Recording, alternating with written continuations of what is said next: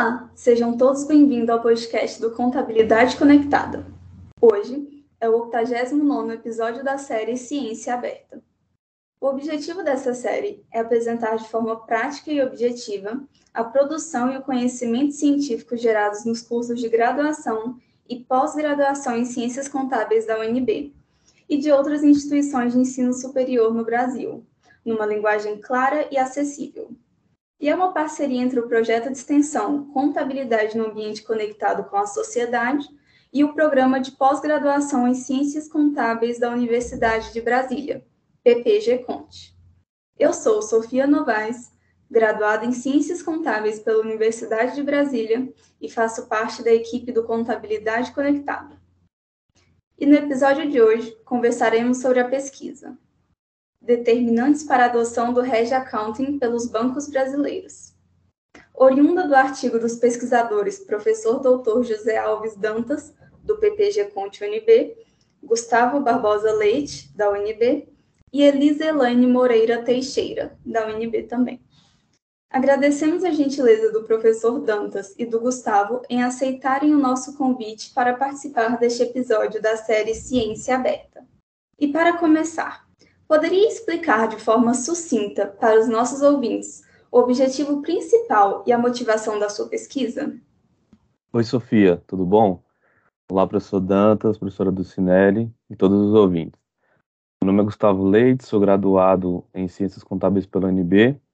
Recentemente fui aprovado no processo seletivo para o programa de mestrado, grande parte incentivado pelo professor Dantas, que está aqui com a gente. Programa aqui da nossa, da nossa universidade também. Atualmente trabalho em uma das Big Four de auditoria e consultoria e desde já gostaria de agradecer o convite para participar do podcast e poder trazer para cá um pouco do artigo que foi desenvolvido. Quando o professor Dantas me falou sobre a oportunidade de estar aqui hoje, eu topei logo de primeira. Achei a iniciativa sensacional e acredito que pode contribuir bastante para o relacionamento da contabilidade com o público em geral. Sobre a motivação da pesquisa, a pesquisa surgiu basicamente do meu trabalho de conclusão de curso da graduação, é, que desde o início, com a orientação do professor Dantas, já foi voltado e pensado para ser transformado em um artigo apresentado em congresso e publicado em revista. Olá, eu sou o professor Dan, sou professor aqui da Universidade de Brasília, do programa de pós-graduação também. Tive a felicidade de orientar o, o Gustavo no desenvolvimento da sua pesquisa de conclusão de curso. Foi um trabalho que eu acho bem interessante, é bom compartilhar agora com o público mais geral e espero que a participação nesse, nesse podcast ajude a difusão de um tema que aparentemente, no primeiro momento, parece árido, mas que depois é interessante e gostoso de se discutir. Muito obrigado pelo convite. O estudo teve o objetivo de identificar os fatores determinantes que levam os bancos brasileiros a optarem pela utilização do Reg Accounting. Poderia explicar para os nossos ouvintes o que é esse termo? Olha, Sofia, o Red Accounting ele é uma forma contábil específica de, de se registrar as operações de Red. Né? Então, para a gente falar sobre o Red Account, eu acho que talvez a gente tenha que falar primeiro sobre o que são as operações de Red, né? Então, essas operações de Red, elas nada mais são que operações que são realizadas com a finalidade de proteção em relação a outras transações que já foram ou serão realizadas pela companhia, né? visto que, em geral, essas transações elas estão expostas a riscos de perda financeira decorrente de variação em taxa de juros, câmbio, preços de ações, commodities, entre outros. Nesse sentido, a operação de hedge tem o objetivo de blindar a companhia dessas variações, principalmente no que tange a evitar despesas, resultados negativos ou saídas financeiras decorrentes dessas operações que são objetos do hedge. Entretanto, né, um ponto a se destacar é que as operações objeto e instrumentos de hedge elas podem ser realizadas de forma descasada em relação ao exercício financeiro que os resultados serão apurados ou liquidados. Nesse sentido, surge a grande sacada que é a contabilidade de hedge, uma vez que, que o IFRS 9 determina que os impactos dos ganhos e perdas dos instrumentos de hedge e dos itens objetos de hedge devem ser reconhecidos no resultado do mesmo exercício, né, sejam eles positivos ou negativos. Em suma, o Red Account é nada mais do que uma forma contábil, alternativa e específica de se registrar as operações e instrumentos de Red. Só, só complementando a explicação perfeita do, do Gustavo, mas só reforçando um determinado aspecto que ele falou, é que o, o, o Red Accounting é uma prerrogativa da entidade, né? Ela pode fazer ou não. Ou seja, ela pode se proteger do ponto de vista econômico, como ele bem falou, e fazer a contabilidade normal. Ou pode, fazendo essa proteção né, econômica, ela pode se utilizar do Red Accounting né, para que a contabilidade melhor espelhe essa ação de proteção que, que a entidade está adotando. Então, assim, por exemplo, é sempre muito importante a gente ressaltar esse aspecto que o, o Red Accounting é uma prerrogativa, ela pode ser feita ou não. Assim, por exemplo, uma coisa é, é a entidade fazer a proteção econômica, a outra coisa é que tipo de contabilidade eu vou fazer. Ela pode fazer a contabilidade normal, aí pode apresentar, mesmo protegida economicamente, as informações contábeis podem não revelar essa proteção. Então, o Red Account permite que você ajuste as informações contábeis de forma a refletir adequadamente é, essas ações de proteção que, que foram adotadas. Todas as instituições podem fazer o uso do REG? Sim, Sofia. Por se tratar basicamente né, de uma transação financeira ou comercial que busque compensar os resultados de uma outra transação de forma a anular seus efeitos, em geral, qualquer companhia pode fazer uso dessa estratégia chamada hedge. É, podemos, por exemplo, ver transações de hedge sendo realizadas por empresas financeiras, siderúrgicas, farmacêuticas, do setor elétrico, agronegócio, entre outros, principalmente as que têm atuação no mercado internacional. Além disso, o hedge, na verdade, ele pode ser feito até por nós, pessoas físicas. Né? Ou seja, por exemplo, você pode investir em uma determinada ação e aí, imaginando a valorização ou desvalorização dela, você pode adquirir o que o mercado chama de opções de compra ou venda dessa mesma ação, no sentido de compensar possíveis prejuízos ou conseguir até lucro, né, em vista dessa ação que você comprou primeiro, né. Então, assim, de fato, as operações de hedge são bem versáteis e geralmente de grande valia tanto para os investidores quanto para as empresas de modo geral. De forma resumida, podem nos explicar quais seriam os pontos positivos e os negativos da contabilidade de hedge? Olha, é, de forma geral, o objetivo do hedge accounting é representar nas demonstrações financeiras o efeito das atividades de gerenciamento de risco das entidades quando estas utilizam instrumentos financeiros para gerenciar exposições de ativos ou passivos, é, cujo risco dessas transações possam afetar o resultado dos negócios. Ou seja, o que isso significa na prática? É, significa que, basicamente, o ponto positivo central da contabilidade de hedge é contribuir para a redução da volatilidade dos resultados das companhias. Né? Então, pense o seguinte: você é dona de uma empresa nova no mercado, uma startup financeira, por exemplo, que se utiliza de estratégia de hedge no dia a dia. Em geral, como no caso do Nubank, essas startups precisam de alguns anos de operação para começarem a gerar resultados positivos. Após isso, essas novas empresas tendem a intercalar os resultados positivos com resultados negativos, devido a diversas ações externas do mercado, né? clientes, entre outros. Agora pense o seguinte: se você, uma vez que já faz uso de operações de hedge, pudesse utilizar a contabilidade de hedge para auxiliar na redução da, da, volatilidade dos resultados da sua companhia, né, acho que seria uma ideia interessante, né, visto que o seguinte: a maior consistência nos resultados, em geral, gera maior credibilidade no mercado, maior financiamento, né, mais crédito, mais crédito mais barato, mais clientes, investidores, entre outros. Aí, acho que assim, posso ir até um pouco além. É interessante se a gente pensar no cenário inverso. Então, imagina que você é dona de uma empresa já consolidada há algum tempo no mercado, que tem uma carteira de clientes relevantes, é, fornecedores, possui transações complexas, etc. Mas que, devido a algumas circunstâncias econômicas, políticas, financeiras, até climáticas, enfim, a sua empresa esteja passando por situações de resultados instáveis. Será que não seria interessante avaliar se a contabilidade de hedge seria capaz de auxiliar nessa questão? Né? Então, assim, o hedge account é um modo alternativo de contabilizar essas operações estruturadas, que deve ser avaliado caso a caso, a depender do momento da empresa, entre outros fatores. Sobre os pontos negativos, o principal ponto, de forma geral, é o custo envolvido em se estabelecer essa, essa nova modalidade de contabilização.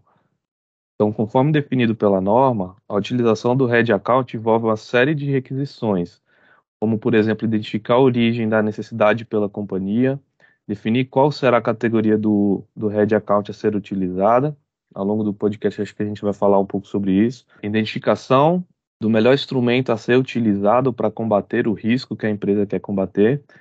Documentar, monitorar, avaliar a eficácia da estratégia de Head Account utilizada. Então, assim, é um processo extenso e isso deve ser levado em consideração pela companhia no momento da adoção. Mas, além disso, né, Sofia, creio eu que o maior empecilho, principalmente no Brasil, não seja nem o gasto operacional relacionado, mas sim a expertise é, relacionada ao assunto. É, o Red Account hoje ainda é um assunto, de certa forma, nebuloso no Brasil, e creio que muitas empresas ainda não adotaram pelo fato de que se necessita de profissionais especializados para isso, né, com certa vivência no assunto, para estruturar esse tema e essa contabilização dentro das empresas. Então, creio que, na verdade, essa seja a grande barreira para a adoção do, do Red Account. A IFRS 9 prevê diferentes formas de contabilidade de rede. Poderiam nos explicar um pouco cada um desses tipos? Bom, a norma ela prevê três tipos, né, três categorias de head account. O primeiro seria o head de valor justo, o segundo head de fluxo de caixa e o terceiro head de investimento líquido em operações no exterior. O que, que seria o head de valor justo? O head de valor justo ele é definido como a proteção da exposição a alterações no valor justo de ativo ou passivo reconhecido ou de compromisso firme não reconhecido a que estes possam ser atribuídos riscos específicos e que de alguma forma possam afetar o resultado. O que na prática significa isso? Significa que o RED de valor justo é um mecanismo capaz de permitir que a variável de risco do objeto de RED, é, o qual se busca proteção, seja mensurada a valor justo, forma que os efeitos sejam compensados no resultado, junto com a variação do valor justo do instrumento de RED. Né? Então, o IFRS 9 ele determina que se deve avaliar a cada exercício social a efetividade da proteção das operações de hedge account em relação às operações protegidas. Né? A norma também exige que o teste de efetividade seja efetuado no início da estruturação do hedge account, que é chamado de teste prospectivo, e que esse teste de eficácia deve ser repetido periodicamente para demonstrar que a relação do hedge é, permanece efetiva, que é o que é chamado de teste retrospectivo. A segunda categoria, que é o head de fluxo de caixa, ele é definido como a proteção da exposição à variabilidade nos fluxos de caixa, que possa endereçar risco específico associado à totalidade de ativo ou passivo reconhecido ou à transação prevista altamente provável que possa afetar o resultado. É, na prática, o que, que acontece? As transações designadas como head de fluxo de caixa tem a parcela efetiva dos ganhos ou perdas é, registrada como outros resultados abrangentes no PL, e esta é reclassificada para o resultado no mesmo período que a transação protegida afetar o resultado, né, de forma a casar o, o, efeito no resultado das operações. Já a parcela não, efetiva ou os componentes de rede de fluxo de caixa excluídos da análise de efetividade são reconhecidos diretamente no resultado do exercício corrente. Os montantes originalmente reconhecidos no resultado abrangente acumulado e subsequentemente reclassificados para o resultado são reconhecidos na linha de receita ou despesa de acordo com o item objeto de RED. A terceira categoria seria o RED de investimento líquido em operações no exterior. Essa categoria nada mais é do que a mitigação é, de risco de exposição à moeda estrangeira, né, decorrente de investimentos no exterior, seja em empresas ligadas ou em transações internacionais, sejam elas ativas ou passivas, né? E estas sujeitas a risco de variação cambial.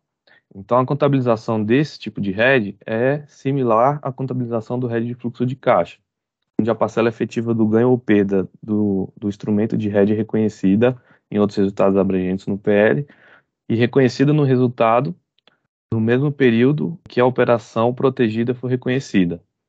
Né? E também a parcela não efetiva desse ganho ou perda é reconhecida imediatamente no resultado do exercício corrente. Só, só reforçando o argumento do Gustavo, Sofia, em última instância, todos esses procedimentos que ele também descreveu, o que, que significa? Significa que a prática contábil, né, o padrão contábil, a norma contábil, as previsões de aplicação do Red Accounting, eles procuram ajustar o reconhecimento dos efeitos da variação do instrumento de hedge, que, de forma geral, são, de, são os derivativos, né? de forma geral, se faz por meio de derivativos, mas não apenas, ajustar o reconhecimento desses efeitos à forma como uh, se reflete o item protegido. Né? Então, para que as informações, você não provoque uma distorção contábil quando você faz a proteção econômica. Né? Então, essa é a grande vantagem do hedge accounting. Né? Dizer, então, você vai ajustando a prática contábil para que ela reflita as decisões econômicas que você tomou na hora que você promoveu a estrutura de hedge. E é possível notar alguma relação entre a contabilidade de hedge e as companhias listadas na B3? Então, Sofia, é, ao longo do desenvolvimento metodológico da pesquisa, a gente tentou identificar algumas variáveis que enxergávamos que poderiam fazer parte dos fatores determinantes para adoção ou não do Red Accounting pelas empresas que estão no escopo, né? Entre essas variáveis estão o tamanho da empresa, representada pelo ativo total, se é uma empresa listada na B3 ou não, se tem algum nível de governança corporativa na B3 ou não, se tem participação no exterior ou não, se é um banco privado ou banco público, né, a representatividade da, das carteiras de crédito e de títulos de valores imobiliários do banco em relação ao ativo, ao ativo total e a rentabilidade representada pelo ROI. Né, então, respondendo à pergunta, com base nos dados coletados e nas análises estatísticas de regressão realizadas, o resultado da pesquisa encontrou sim né, relação positiva entre a adoção do Red Account e o fato dos bancos serem de capital aberto listados na B3. Né, de forma a explicar esse resultado, é, a gente acredita que o fato dos bancos listados terem algumas de suas informações ou decisões estratégicas mais expostas, né, às vezes, isso às vezes até devido a requerimento de divulgação ao mercado por parte da CVM, e de consequentemente estarem mais expostos a certos riscos, essa possa ser sim uma, uma das justificativas para a maior aderência desse segmento de bancos à contabilidade de rede.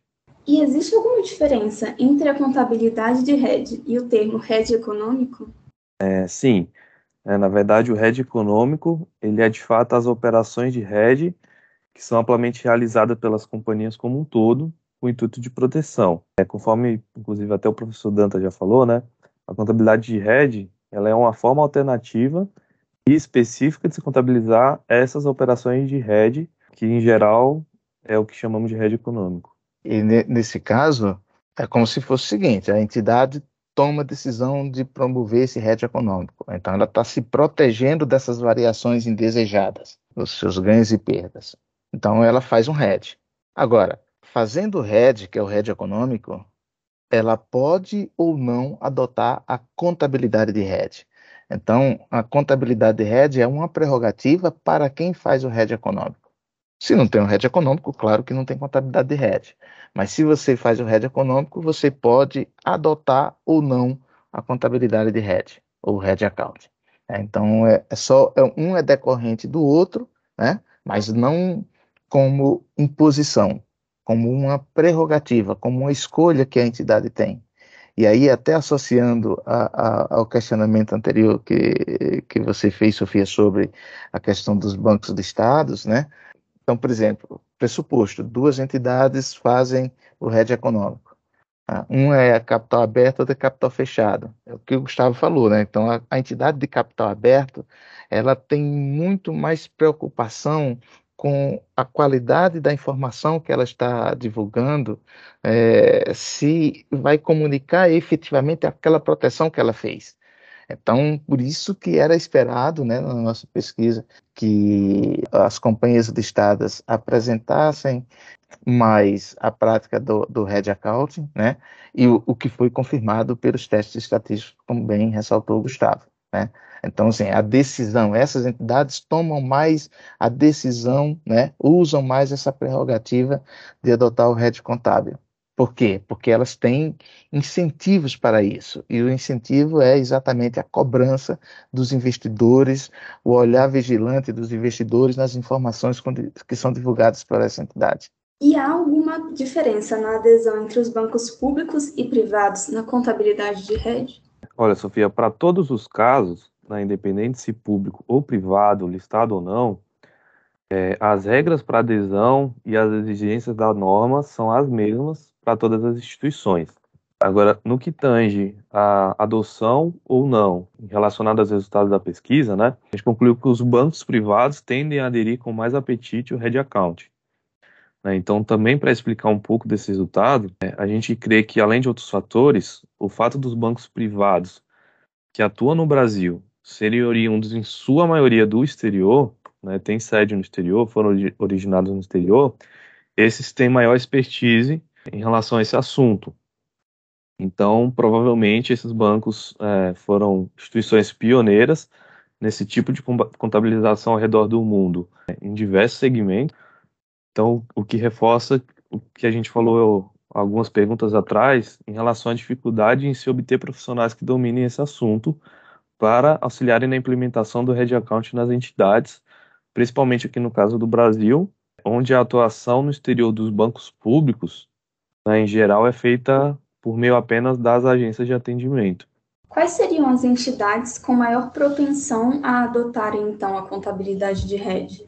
Bom, então, para relembrar aqui um pouquinho, né, reforçando o que eu já tinha falado antes, ao longo da pesquisa a gente definiu algumas variáveis que enxergávamos que poderiam fazer parte dos fatores determinantes para adoção ou não do Red Account pelas companhias que foram estudadas. Então, reforçando de novo, entre essas variáveis, o tamanho da empresa, representado pelo ativo total, se é uma empresa listada na B3 ou não, se tem algum nível de governança corporativa na B3 ou não, se tem participação no exterior ou não, se é um banco privado ou público, a representatividade das carteiras de crédito e de TVM dos bancos em relação aos seus ativos totais e a rentabilidade deles representada pelo ROI. Né? Então, de acordo com os dados coletados, com a análise do, dos resultados estatísticos, né, o resultado foi de que as entidades com investimentos no exterior, por meio de dependências ou subsidiárias, de capital aberto, com capital, é, controle de capital privado, com maior carteira de empréstimos a clientes, né, carteira de crédito, e com maior carteira de TVM, são ah, as entidades que mais tendem a adotar o Red Account.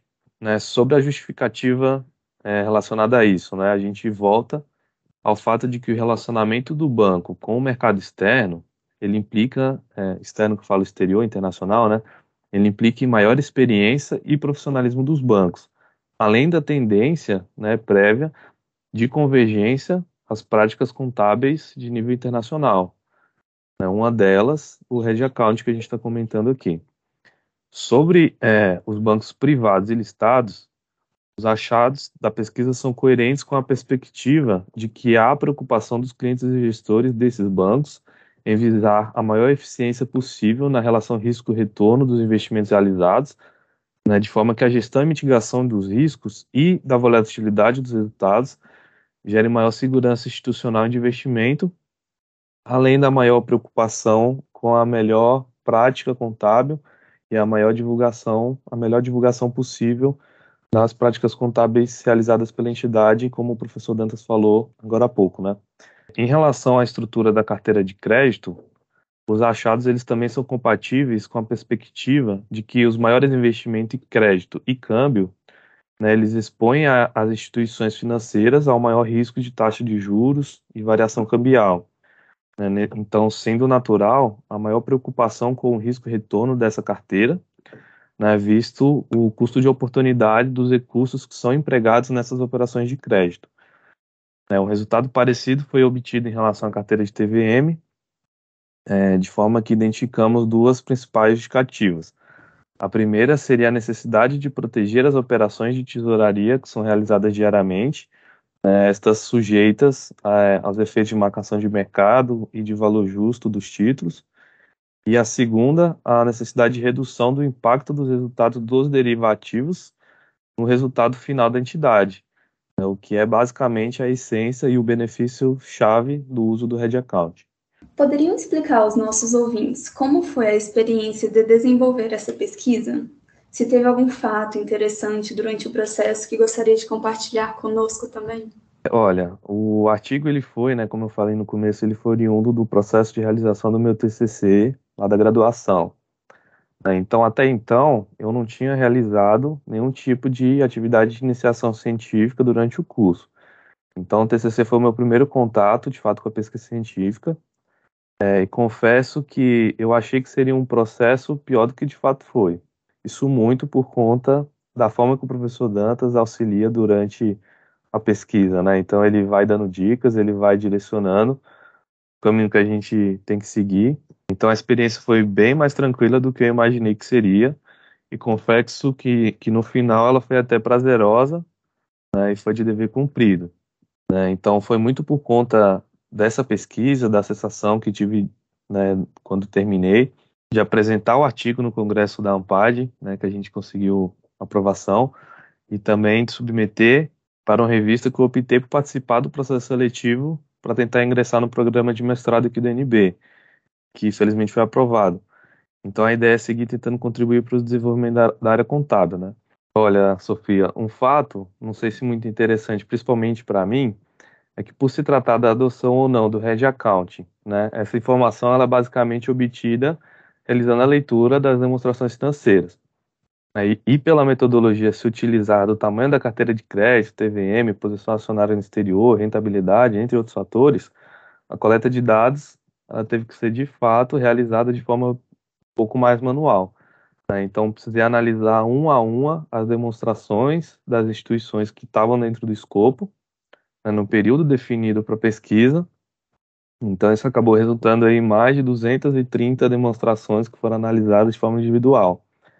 Então, acho que, de fato, esse foi o processo mais árduo da pesquisa e que vale a pena destacar, né? Porque a pesquisa científica, ela não é simples.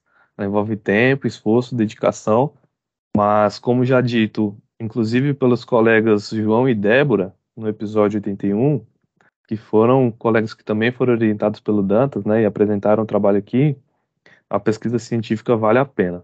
Bom, eu queria só ressaltar um aspecto da, da produção da, do estudo do Gustavo, né, é que como é, como é um, um TCC, geralmente é exatamente a primeira experiência de pesquisa que o aluno tem, né, em boa parte das vezes, alguns fazem a, a, uma iniciação científica um pouco antes, a experiência demonstra que muitas vezes o, o aluno chega ele não tem ainda o, a, a, dinâmica do, do processo é, da pesquisa, né? Mas o Gustavo rapidamente ele, ele se encaixou né, na, na, na, linha do que era a produção.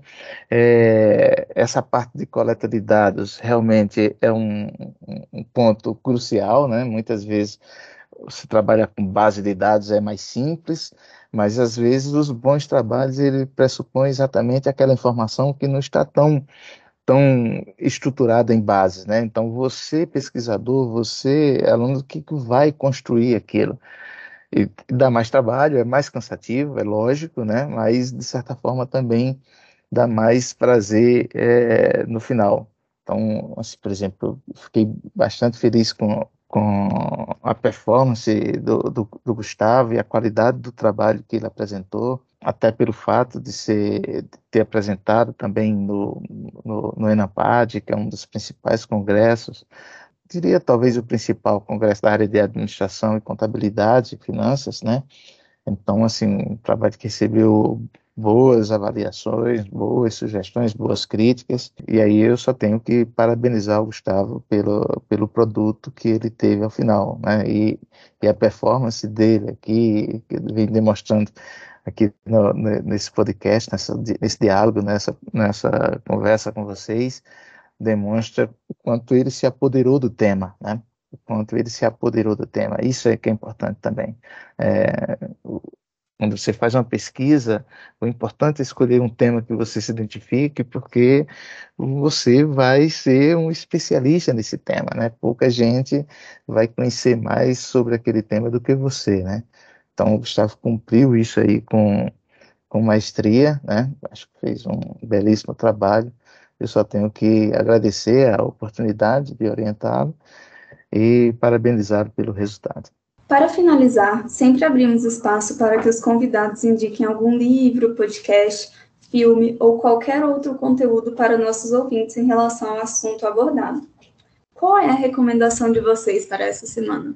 Uh, bom, Sofia, eu tenho duas recomendações, tá? A primeira recomendação é para a introdução inicial sobre o assunto que a gente está tratando aqui no podcast. É um vídeo disponível no YouTube, né, cujo título é Contabilidade de rede, dois pontos. Valor justo ou fluxo de caixa. Esse vídeo está disponível no canal da Fundação para Pesquisa e Desenvolvimento da Administração, Contabilidade e Economia, a Fundace, que faz parte da USP, que é uma grande aula introdutória ministrada pelos professores Carlos Godoy e Marcelo Botelho, ambos da FEA USP. Né, lembro que foi onde eu tive um dos meus primeiros contatos com o assunto, quando eu estava iniciando a elaboração do TCC, e que me ajudou bastante né, a dar os primeiros passos para o desenvolvimento do TCC né, e, do, consequentemente, do artigo. Fugindo um pouquinho do assunto né, do Red Account, eu também queria deixar como recomendação uma playlist disponível no YouTube relacionada a uma área que é muito importante né, e convidativa para nós contadores, que é a área da ciência e análise de dados. Então, a playlist que eu vou indicar é um pontapé inicial muito interessante para quem quer iniciar nessa área que foi decorrente de um minicurso ofertado pelo Centro Acadêmico de Ciências Contábeis da NB, projeto liderado aí pelo professor Abimael, né, esse minicurso. O nome da playlist é Data Wiki do Cacique. Né? Cacique é o nosso Centro Acadêmico aqui de Ciências Contábeis da NB. Né, a playlist está disponível no, no canal chamado Industrial Samba. Eu não sei muito bem porque o nome do canal é esse, mas o que importa lá é o, é o conteúdo do minicurso, tá? Inclusive, é, esse, esse curso ele foi ministrado por um ex-aluno da nossa graduação aqui de Ciências Contábeis da UNB, que recentemente vai ser colega meu agora no, no programa de pós-graduação, né? Recentemente foi aprovado no doutorado, também aqui na UNB, e que manja muito dessa área de, de análise de dados, que é o Ivan, Ivan Mello. Isso demonstra e reforça que a nossa universidade ela é feita de ótimos alunos e professores, e que ela está atenta a essas atualizações de mercado na nossa área contábil. Bom, primeiro, gostei das dicas, Gustavo, e eu queria sugerir nessa semana uma série, né, uma série que está na Netflix, que é Bernie Madoff, o golpista de Wall Street. Conta a história de, de, um, de um dos mais famosos investidores do mercado americano, que criou um jogo de pirâmide financeira, um golpista da pior qualidade, mas é um documentário, ele é espetacular porque é, ajuda a compreender, mesmo para quem não é versado no mercado financeiro, na, na lógica do funcionamento do, do, do, do mercado de capitais, como como se deu a apropriação, né, a manipulação, desvio mesmo, assim, por meio de, de, de um, esquema, é, um esquema de pirâmide financeira. Ele foi preso depois, assim, é uma, é uma série relativamente curta, com apenas quatro, quatro episódios, mas fantástica. Recomendo fortemente. Agradecemos novamente a presença do professor Dantas e do jovem pesquisador Gustavo em aceitarem o convite para falar sobre a pesquisa realizada. Vocês gostariam de deixar algum recado para os nossos ouvintes? É bom, Sofia. O recado que eu gostaria de deixar é para que nossos ouvintes eles deem né, uma chance para a área da pesquisa científica, né, de preferência ali durante a iniciação científica, durante a graduação, né, realizem as pesquisas que forem possíveis é, e que venham apresentá-las, se possível, aqui nesse podcast, né? Que enfim, quando o professor Dantas me falou, eu logo de cara topei, porque eu achei, de fato, a iniciativa sensacional. É, e eu também, para finalizar, eu gostaria de agradecer ao professor Dantas pelo apoio dado aí nos últimos dois anos, a Sofia, a você, né, Sofia, que conduziu esse episódio com, com excelência, né, excelentes perguntas, e a professora Dulcinelli pela oportunidade né, de estar aqui podendo discutir o, artigo que foi desenvolvido e contribuir para o conhecimento do público de forma interativa e de forma acessível. Bom, só tenho que agradecer, Sofia, é, fazer minhas as palavras do Gustavo, agradecer mais uma vez a oportunidade de participar desse projeto. Eu sou fã inveterado e desejar felicidade aos novos pesquisadores e em particular ao Gustavo que está entrando no, no mestrado em ciências contábeis Sucesso para você, Gustavo, força. E novas pesquisas certamente virão. Você vai ser, ter muito sucesso. Muito obrigado a todos. Encerramos o episódio de hoje e pedimos aos nossos ouvintes que nos sigam nas mídias sociais para acompanhar as novidades e publicações do projeto, que são elas: Instagram, Facebook, Twitter, YouTube e Spotify. Até a próxima semana. Fiquem conectados.